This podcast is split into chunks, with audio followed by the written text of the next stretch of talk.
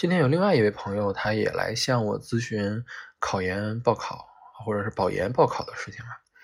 呃，他表妹最近就忙着在参加各种各样的线上夏令营，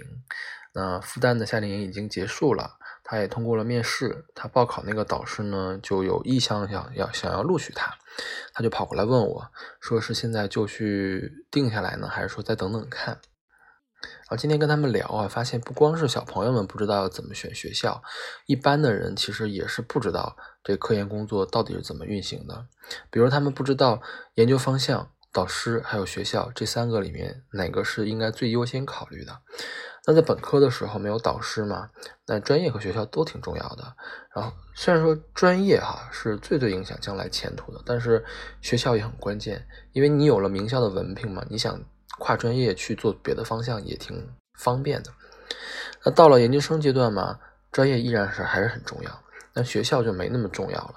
因为只要你报考那个导师，他的水平足够高，成绩足够好，那么他在再烂的平台你都不用害怕。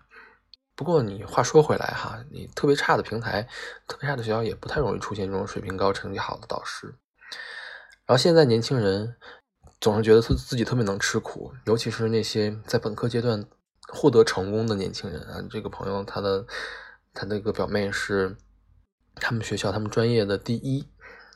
那我先前之前跟他说过，说你要多方面的找人去打听打听，讲报考那导师的人品怎么样。感觉他好像也没有很在意这件事情。哎呀，将来只有自己撞了墙才会觉得疼吧。我昨天晚上跟本科认识的一个基友打了大概有一个多小时电话，就我们很久没有联系了。然后昨天是有一个事儿，他来找我，然后我们就顺便就沟通了沟通近况如何啊，然后也聊了聊当年一块玩的朋友现在怎么样。放下电话之后，我就赶快就拉了一个微信群，因为当年本科的时候，我们那个基友群我就是管理员，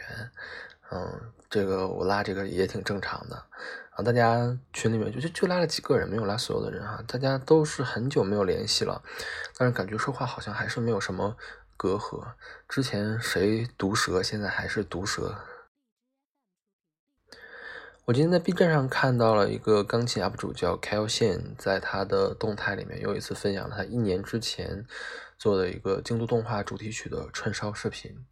我看着看着就突然发现，哦，原来我之前看过这么多的京都的动画。